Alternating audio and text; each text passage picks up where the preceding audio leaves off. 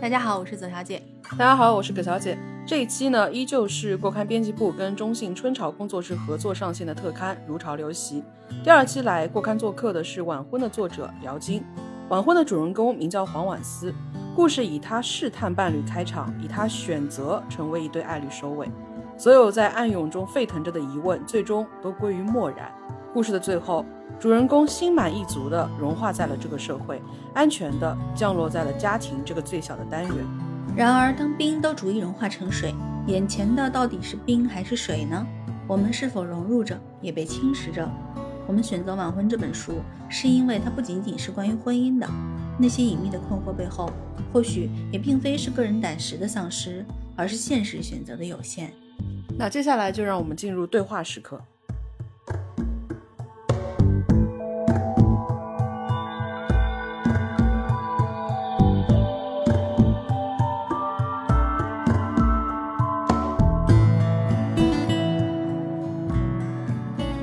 它原来的名字叫《默然记》。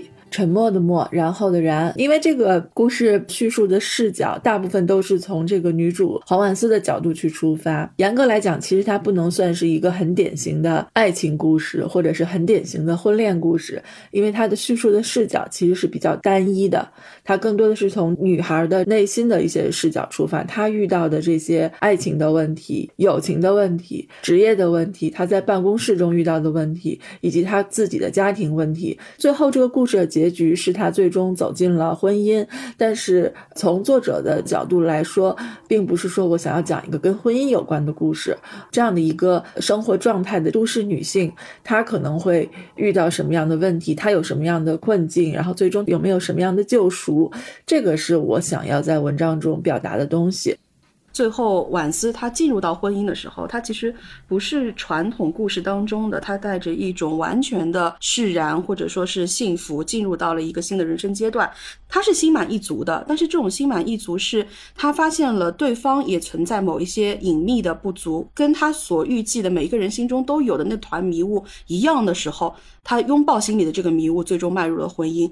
我觉得这个走向挺特别的。我其实并没有想过让他以什么样的状态。进入婚姻，写到最后的时候，这故事仍然是有变数的。他可以选择分手，但是最终我觉得，如果两个人就此分手，那个这个故事似乎就过于顺理成章了。但是小说的结局，我希望他能够有一些稍微带一点意外的东西，或者是他能够再往下挖得更深一些。如果我们面对这样的一些困惑，最终他会得到一个什么样的的结果？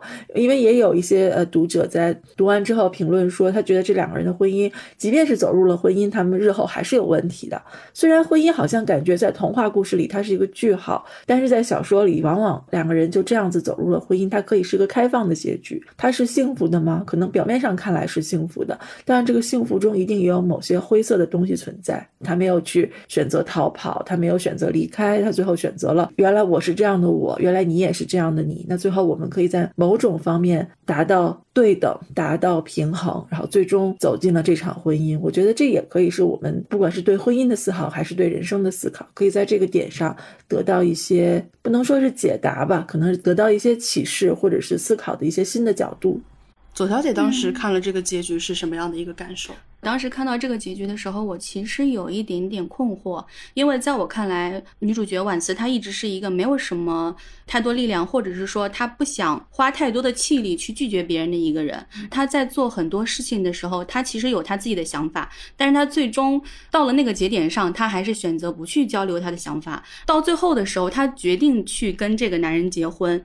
做这个决定之前，她有没有考虑过说她的新的家庭会成为一个改良版的她的？的原生家庭，比如说他未来的小孩子会不会在这个家里面感受到一种他自己曾经也感受到的那种压抑的状态？婉思本人他在很多地方他都是用一种比较软弱的态度去处理问题的，但是他最后选择了去结婚，结婚的这个选择是一种软弱的选择，还是一种其实挺勇敢的选择？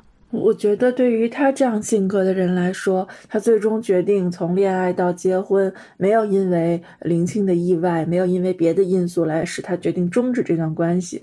我觉得可以说是一种软弱。他始终活在一个应然的世界里面，就是我应该去做什么，我应该去怎么帮助我的妹妹，我应该怎么去对待我的父母，应该过一种怎么样正确的、没有风险的、平静的生活。我觉得，当她这个男朋友出现的时候，她那些犹疑，她那些不自信，也是因为在爱情的方面，其实她不太懂得怎么去接受爱，因为她的原生家庭给她带来了那些，不管是阴影也好，不管是一些伤害也好，她可能在面对别人对她的好或者对她的爱的时候，反而她不知道怎么去接受。当她发现了这个人身上也有她以前没有发现的阴影，他并不是那个那么阳光灿烂，那么。完美无瑕那样一个形象，他反而可以释然了。如果一定要用勇敢或者软弱去界定的话，我觉得他是软弱的。他只能去接受一个在他看来有瑕疵的人。他一定要发现了这一点，他才能够心平气和的、踏实的、决绝的最后走进这个婚姻。听起来好像是一个很完美的结局，但是读者其实心里都知道。在黄婉寺的世界里面，完美的东西会是什么样子？可能在他的世界里面，他就很难去接受这种完美的东西进入到他的生活和他的世界。他需要一种笃定、一种自在的去接受的东西。这个东西一定不能是非常完美、非常灿烂的，一定是也有相当的阴影，也有相当的他看不到的地方，他才能觉得这样的一个人和事和他自己原来的世界这个频率是可以对得上的。所以其实有很多读者说不喜欢黄婉思这个人物，因为她不够勇敢，然后她不是那种让人觉得干脆的、爽利的，可以自主去决定自己生活的这样的一个女性。但是即便是这样的一个形象，我认为她依然有被表达的必要。我觉得她可能是每个人心中那个孱弱的自我的那一部分，可能我们每个人都是混合体，都是有坚强的部分，也有相当软弱的部分，但是这种。在文学上或者在小说里，你需要制作一个更典型的，或者是相对更极端一点的一个形象的时候，你会试图把某些东西放大。当我们讨论一个人的时候，因为这个小说可能它就十几万字，那么他就在这么一个女人的这么一个比较窄小的内心世界里面，去看到他的一些真正的软弱，他那些软弱的由来，她软弱的表现，以及他的软弱带来的结果。我觉得这样的故事也是值得被写出来的。当时看的时候，我会觉得它是去典型化的，但是又是去个体化的。本身很多我们喜欢一个典型角色的时候，这个角色往往会赋予一些我们生活当中不太能够够得到的一些特质。我们可能希望他比我们能够更勇敢的做出一些选择，去迈过一些门槛。但事实上，黄婉思可能她不够那么让人喜欢，但是她又会让人有所触动的点，恰恰是在于她太像我们身边的一个普通同事了，太像我们生活经历当中曾经遇到过又走散掉的一个普通人了。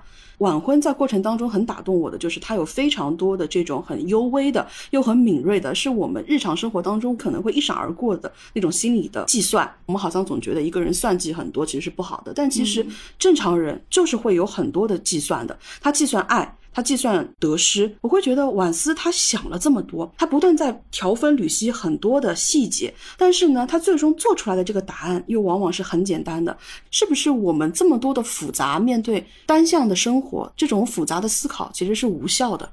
因为这个小说它的时间跨度比较短，一年或者一年多左右的一个时间跨度。这样的一段时间里面，然后婉思遇到了男朋友，遇到了公司的变故，然后遇到了朋友的变故。其实，在一个人的一生中，他这一年算是过得已经很可以说是非常的紧凑。但是你在阅读的时候，我不知道你会不会有那种感觉，他的每一分每一秒，他的所有感受都是我想要把它放大了，放到读者面前。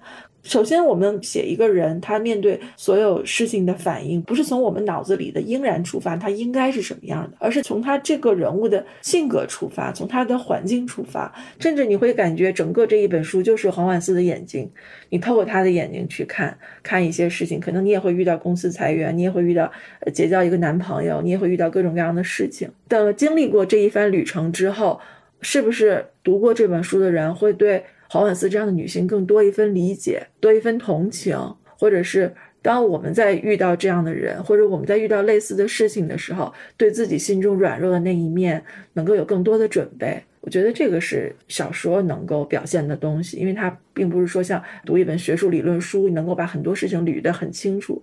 小说最终只是能去展示一些我们生活中可能存在着，但是经常被埋没了的一些东西。当时我们看的时候，其实对当中的一个。细节印象很深，就是当时婉思拍的那个结婚照，他其实不是特别的满意，但是他最后觉得又能怎么办呢？就还是收了。他发现到他自己被婚纱照的妆容画的面目模糊，变得像每一个新娘。这种情况其实，在现实生活中是很常见的。你看到大家拍出来的婚纱照，很多时候你都会觉得，诶，这个人跟我认识的那个人好像不是很像。而且这个婚纱照他也不会摆到他家里面，他可能就是收到。箱子里面，既然已经这样了，为什么还要再去拍这个东西？就是好像大家都会觉得这个东西是必要的，就像一种婚姻的象征一样。这种感觉又很像我们生活当中一个人到了所谓的适婚年龄，他可能对家庭的组建也没有特别强烈的欲望，但是就好像到了这个年纪，无可无不可，该相亲了，该谈恋爱了，该结婚了，那不结婚还能怎么办呢？可能。每个人所能够抵抗的东西是非常有限的。我们在一个现有的生活环境下面，人就是被巨大的惯性在推着往前走的。家庭可能是其中很具象的一部分，表现在有时候我们对于家庭的组建是非常被懒的，甚至家庭对个体而言，它现在都是非必要性的。但是我们绝大部分人还是会把家庭当做一种必经之路。你可以说婚姻是妥协。其实我觉得，不光婚姻是妥协，我们在生活中做的很多决定，都是在一个惯性、传统习俗、固有的观念下形成的。是不是不妥协就能够获得绝对的自由？我觉得也不一定是这样，或者说这个世界上有没有绝对的不受限制的自由？单就这本书里他的选择来说，这个人物的性格导致了他其实很难去像林青那样那么向往着那种自由自在的生活。他这一路走来，可以说就像我们前一阵子说那个热点话题叫“小镇做题家”一样，他也有一点点这种感觉。他的生活是一定要一步一个脚印儿往前走，他才能够。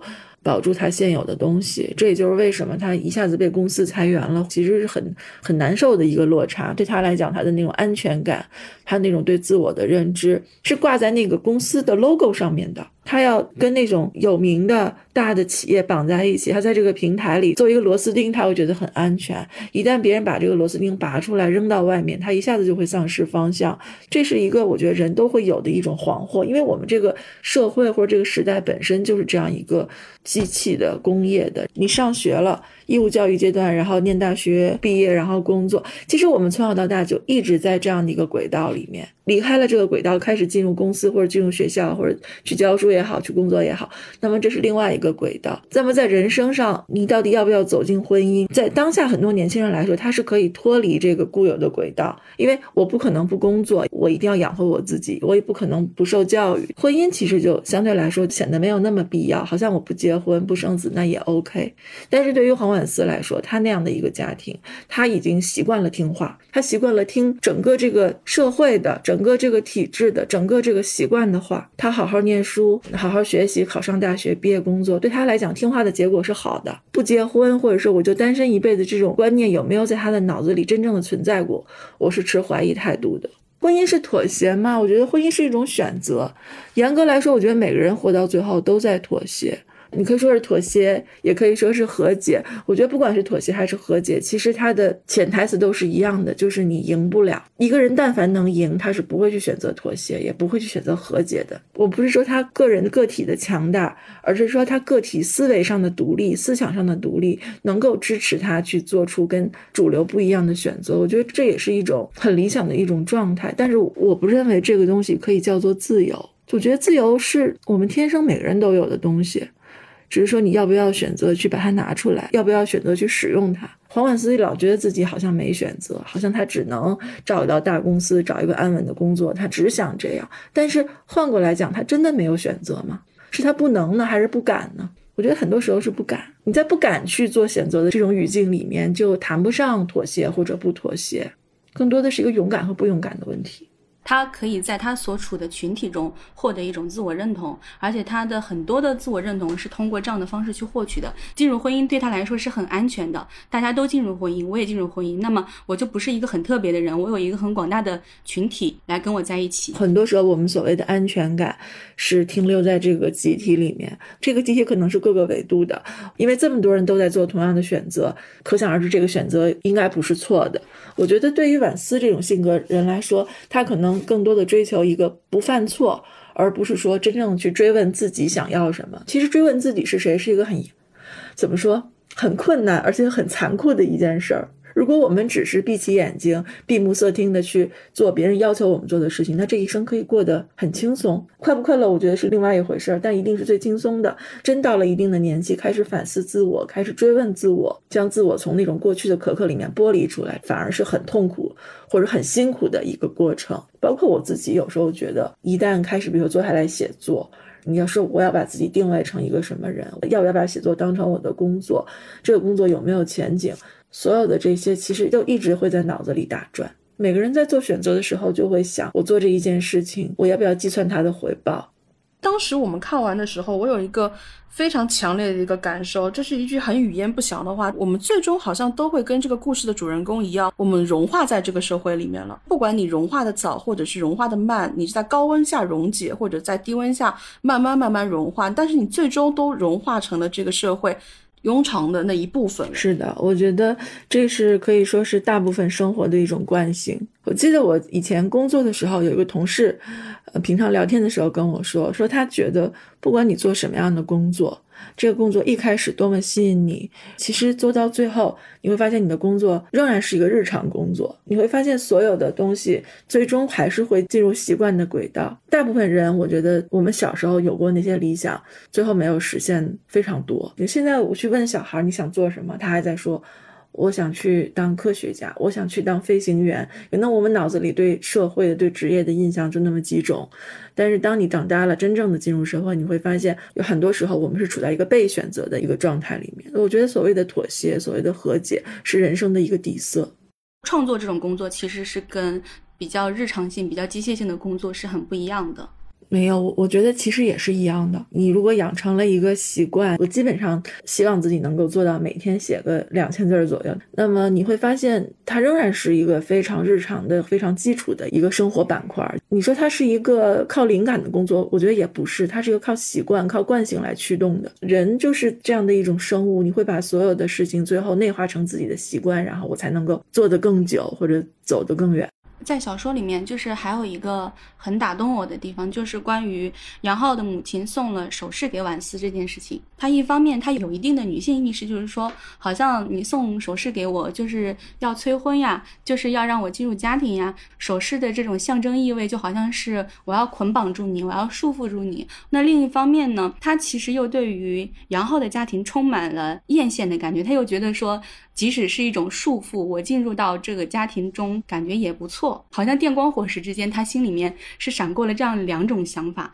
他总是心中会有那么一个好像不那么匀速直线运动的一个想法，但是呢，他迅速又会用自己习惯的、更安全的、更安定感的那个想法去覆盖它，确保自己可以继续匀速直线运动。我觉得并不是它迅速的扑灭，而这些想法本身就是那样的一闪念，然后就迅速的熄灭了。可能我们生活中每个人心中遇到事情都会有这种转瞬即逝的一闪念。我觉得这个是我们做所有的选择，或者在生活中的每一天，你可能面临很多人、很多事儿，都会有这样的一些很细微的瞬间。所以我刚才说，这是小说能够做到的事情，就是你可能看电视剧、看电影，它很难有这种透入内心的这种表达，但是文字可以。我觉得这个就是写这篇小说，或者是说塑造这么一个人物，对我的一个意义所在吧。就是你可以去分析、去剖解日常被忽略了的一些东西。我不知道这样的描述是不是恰当，它会让我觉得黄婉思是一团好像还没有热烈的着起来，就已经变成一团接近余晖的一种状态了。黄婉思会给我他有一种偏绿色的、偏青灰的这样的一种感觉，就好像热情还没有完全的涌动起来，就已经被很多的东西给消磨掉了。甚至这种消耗在很多时候是自我完成的。其实这也是我觉得写作的时候一个氛围的一个选择吧。我现在来看，它的基色或者它的色调是比较单一的。当然，这个故事因为它最高潮、接近高潮的一个点是在婉思回老家把家里的狗给杀了。这是他能够做到最爆裂的一件事儿，这是他这样的一种，就像你说的灰色调的这样的一个性格，在他的经验里，他的勇气范围内能够做出来的一个事情。最终，他觉得通过这件事儿，他可以跟家庭取得一个平衡。可以说这是一种妥协，也可以说这是一种为自己寻找一个原谅的借口。它是这样的一个基调，这故事本身基调确实是比较偏冷色调的，好像你没有觉得它有爆发的那个点，或者它爆发那个点，并不是说是一个高光时刻，而是发现他人性中更阴暗部分的那个时刻。他这个高潮是在向下挖掘，而不是向上凸起。这确实是我希望在我的叙事中呈现出来的一种效果。生活当中很多的矛盾，它不是那么戏剧感的。有那么一个场合，所有人都聚在一起，然后所有人面对面的爆发出一个冲突。有很多的问题，很多的选择都是无疾而终的。我当时读的时候的感觉也是，它有很多的那种暗潮涌动，然后最终推动着这个故事。没有那么高潮迭起的，但是它是一种生活式的发展的方式。对它这条河流就不是那种大江大河式的那种波澜壮阔，它不会有明显的河流拐弯的那样的一个节点。故事当中的，尤其是对于女性形象的塑造，包括女性议题，因为好像这两年其实大家对于女性话题的讨论是越来越热闹的，但是你说女性的问题是不是更好的被？尊重了，被善待了，被解决了，被推进了，又好像不是那么的乐观的一件事情。这个困境可能是没有这个话题本身来的那么昂扬的。我觉得很多时候，从大家的讨论到切实的一些实质性的改变，这中间可能会有一段很长的路要走。我觉得现在很多的问题，其实可能并不是说它是基于一些固有观念或者是很刻板的一些观念来开启讨论。我们很多的问题，包括像黄婉思这样一个形象，它是一个比较具体的形象，因为小说能够提供的是一些很具体的途径，你去展示一些东西，但是小说做不到去告诉。大家应该怎么做？王婉思的很多困境其实不仅仅是一个性别问题。她虽然她是一个女性，但是她的她的很多问题可是农村家庭的问题、中年失业的问题。她的困境其实并不是说我们把一个女人遇到的所有问题都要提炼到女性话题这个类别下面。当然，其中肯定有因为她的性别造成的一些不同的角度、不同的后果。我们有时候会把社会上的很多问题泛性别化，我觉得这不是一个特别好的讨论的方向。很多东西其实并不是女人会遇到类似的问题，男人就不会这样吗？男人一样也会这样，他可能路径不同，但最后大部分人的终点都是很类似的。我是一个女人，可能我写小说，我习惯于选择女性的视角，但这只是说一创作的起点。当然，你创作的或者写小说的一个终点，其实可能不是在这个女性议题上，你的终点还是在人的生活处境。但至于说性别话题能够给女性的处境带来什么样的提升，我觉得这个距离还真是蛮远的。就是你很难说我们热热闹闹去讨论什么，更多的它提供了一些话题，一些谈资。一些媒体可以借助这些话题产出很多内容，这些讨论有没有触及女性问题的核心，或者是说女性问题的核心还是性别问题吗？女性问题的核心会不会是另外一个社会问题？你再扩大一点，它是这个社会上的弱势群体都会遇到的很多问题。我觉得我们可能很多时候如果就停留在性别上，它会让我们的结论更狭窄，而不是更开阔。我觉得性别问题其实是一个很重要的一个话题，但是我们探讨它的角度，现在来看，我觉得还是太单一了。女性问题最后聊成一个两性问题，女性问题是它的核心在于怎么解决跟男人的问题，但是女性话题，我觉得它面对的不应该是男性，女性问题更多它面对的点，面对的是整个社会，整个这个架构。对于女性的很多固有的观念，这个观念很多时候不是说仅仅存在于男人那边，它也存在于很多很多女性的这种心理。你会发现，如果你要破除很多固有的东西的时候，不仅仅是说我要去说服我身边的这个男人，很多时候我还要说服我自己。他更多的是还是要去发现自我，去发现这个世界的本质。然后我作为一个人，作为一个女人，作为一个人，我怎么样立身于世？我怎么样去找到我自己？我觉得这始终是一个发现自己的价值在哪里，是不是我的价值要在婚姻中体现？我的价值要在这种婚前的议价彩礼中体现？我觉得这都是可以讨论的。我觉得我们更多的去想，真正个人的自我的价值在哪里？通过什么样的方式去找到它？这个是每个人我觉得都应该解决的问题。去年其实无论是非常积极昂扬的人，还是本身比较消极的人，在去年其实多多少少的都经历了一个大环境下的一个停滞。我们作为一个个体，在目前一个有限的生活空间、生活选择当中，我们最终会流向哪里？家庭会不会是一个对于个体来说最安全的、最妥帖的一个归宿？如果我们跳离这个归宿，我们又会行进到哪里？对于很多人来说，幸福的家庭可以是一个避风港，但是不幸的家庭呢，可能就是另外一个话题了。这个就像你说的，去年给大家带来了一个一个很长时间的停滞。其实我也是一样，因为关在这个家里面之后，然后你就会觉得，原来我们的生活其实是很脆弱的。原来以前你以为的那些习以为常的东西。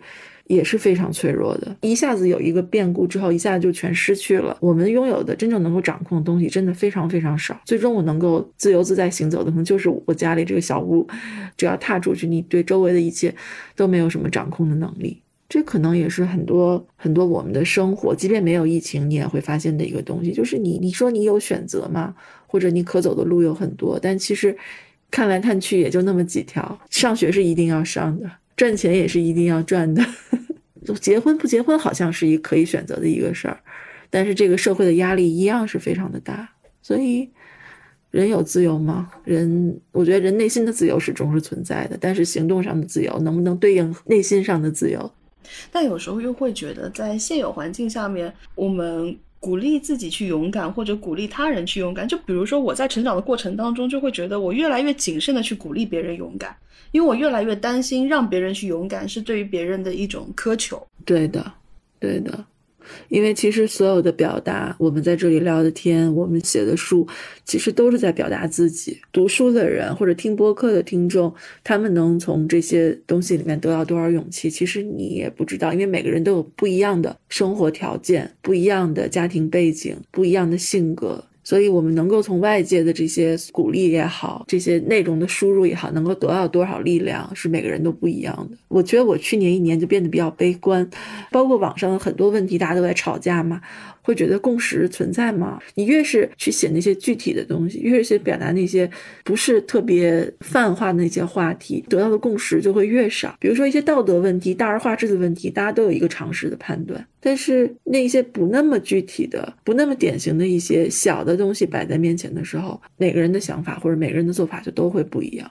它可能是互联网上面的讨论很容易趋于极端化，它就不会像可能我们日常的沟通中更缓和一些。所以说，这样的一种表达的态度，就会让人觉得说，人跟人之间沟通的隔阂，或者说沟通的那种成本非常高。这种思考的心理活动就非常的黄婉思。你在看到一个大家好像非常有共识的一个话题，而你自己本身对它是有所保留甚至质疑的时候，你会去考量这个时候我表达自己的意见是不是合理的，是不是划算的，是不是它其实是没有必要的？你就会成为一个传统的沉默的，而且在这个坐标当中，并不清楚自己到底是少数还是大多数。你其实是没有安全感的，那你最后有安全感的是什么？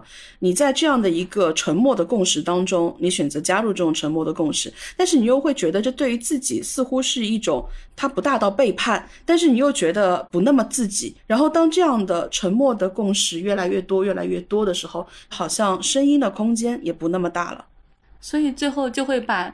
战场留给那些更极端的人，给我们留下一种就是我们没有办法跟整个世界沟通的这样的一种印象。家庭，我们刚一直说它会给一个人带来安全感，那它会不会其实也对一个人造成一定的消磨跟消耗？我觉得会，但是很多的消耗不见得是婚姻和家庭的消耗，而是时间的消耗。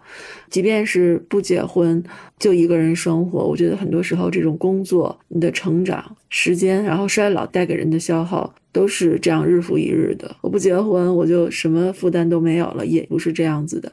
嗯，家庭会带给我们一种合力，你可能会从呃伴侣的身上，或者从孩子的身上去获得那种亲密关系。亲密关系，你可以说它是一个束缚，换个角度，它也有力量。他也会带给人更多看世界的角度，看待生活的角度，有更多的同理心。我觉得这是家庭能够带给我的。比如说，现在出去看到小孩子的很多淘气也好，不听话也好，我其实已经可以比较，我经历过那个阶段，我也能够理解他的父母是什么样的想法，他是处在一个怎么样的境地，而不是简简单单说啊，你看这小孩不听话，你看他父母怎么不管他。我觉得这个是我从这几年做母亲的这个经历中间得到的一些正向的一些影响吧。我觉得人只会受到，始终是受到自己的影响。当然，这个自我是如何塑造的，会牵涉到整个社会或者整个呃家庭的问题。但人始终是可以自己去决定要走什么样的路，要过什么样的生活。我觉得我们一直在谈论大环境，但是真正切实影响到每个人的，真就是这个小环境。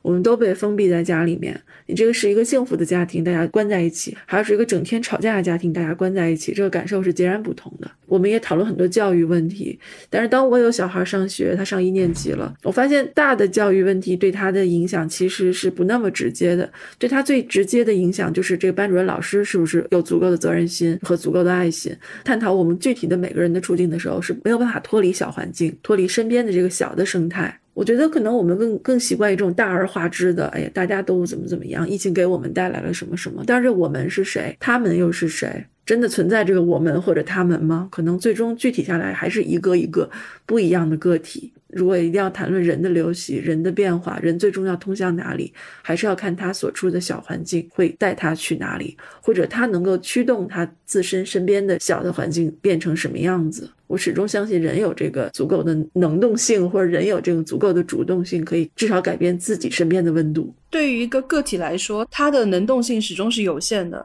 他最终还是会成为一个像黄婉思一样的，会有非常多的考量，但是最终又通往一个很庸常的结局。可以啊，庸常的结局也可以是一个结局啊！我不觉得庸常的结局就等于没有结局，庸常的结局就是大多数人最终走到的那个终点。但是在这个庸常的过程中，有没有一些不庸常的浪花、不庸常的闪光？其实写作，我觉得首先不是通向那个结局的。写作，不管是对于读者还是对于作者，它都是一段旅程。这本书在过程中带给我的那些感受、那些冲击，其实是胜过最终结局怎么样，两人好了还是没好啊？最终是个好结局还是坏结局？我觉得那个已经不是最重要的了。读一本书，或者是我们看个什么新闻，看个各种文章啊，这个过程、思维的过程、思辨的过程、共情的这个。过程是很重要的。我一直强调，我觉得过程比这个结局和结果更重要。我记得毛姆在有一本文论里面就说过，一个作者他只是把大家心里都有，但是还没有说出来的东西说了出来，读者就会认为他超级有洞察力，就会认为他发现了从前别人都没有发现的东西。其实不是啊，其实这些东西存在于每个人的心里，只是一个写作的人选择把它说了出来。你对于描摹一个什么样的人是最感兴趣的？我比较感兴趣的是人的那种。不确定的状态，就是尚未达到自我的，不知道自己是谁，不知道自己为什么是现在的一个状态，就是那种很迷茫的那种状态，是我我觉得是小说可以表达的一个挺有意思的一个形象。其实很多爱情故事、感情故事，我们能够印象深刻的、比较成功的，其实它最终归根到底还是一个自我的问题。它往往可能是从一个人开始，从一双眼睛开始，从一个视角开始。我愿不愿意戴上这样的一个眼镜，再去重新审视周围的生活？与其说是一个完整的人，不如说一开始就只有一双眼睛，然后慢慢的这个眼睛有了身体，有了头脑，然后有了他的行为和思维，但是他始终是那样的一个色调，一种底色，一种气氛。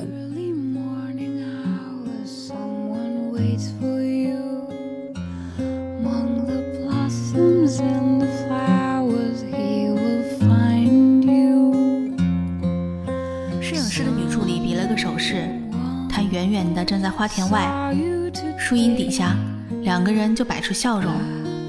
婉思的头贴在杨浩肩膀上，注意微笑的同时不要眯起眼睛，为了显得眼睛大些。这是摄影师教他们的技巧，结果两个人都显得皮笑肉不笑。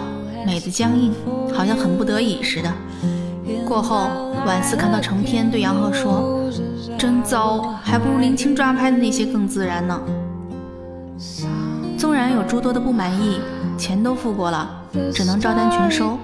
几个大小不等的汤金相册，一个装饰复杂的花边大相框，可以挂在新房的客厅或者床头。但婉思觉得最好还是塞进床底，让它永不见天日。照片上的女人根本不像自己，放大了看更是陌生。她本来生的五官平淡，上了浓妆，如同白雪覆盖了平原，特点全部消失，像个随手画出来的人形图像，有鼻子有眼，仅此而已。杨浩也没有强到哪里去，两个人凑在一起，仿佛是一张婚纱照的大众模板。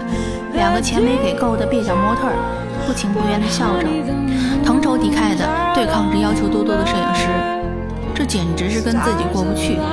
婉思看着那些照片，想，明明可以做得更好，笑得更美，吻得更热切的，结果却是这副不尴不尬的模样。婉思满心以为都是人家摄影师的错，其实人家只是按照寻常的套路来拍摄，套路本身便是专业。只是他不习惯在镜头面前表现亲热而已，别人会花样秀恩爱，他秀出来的只有别扭。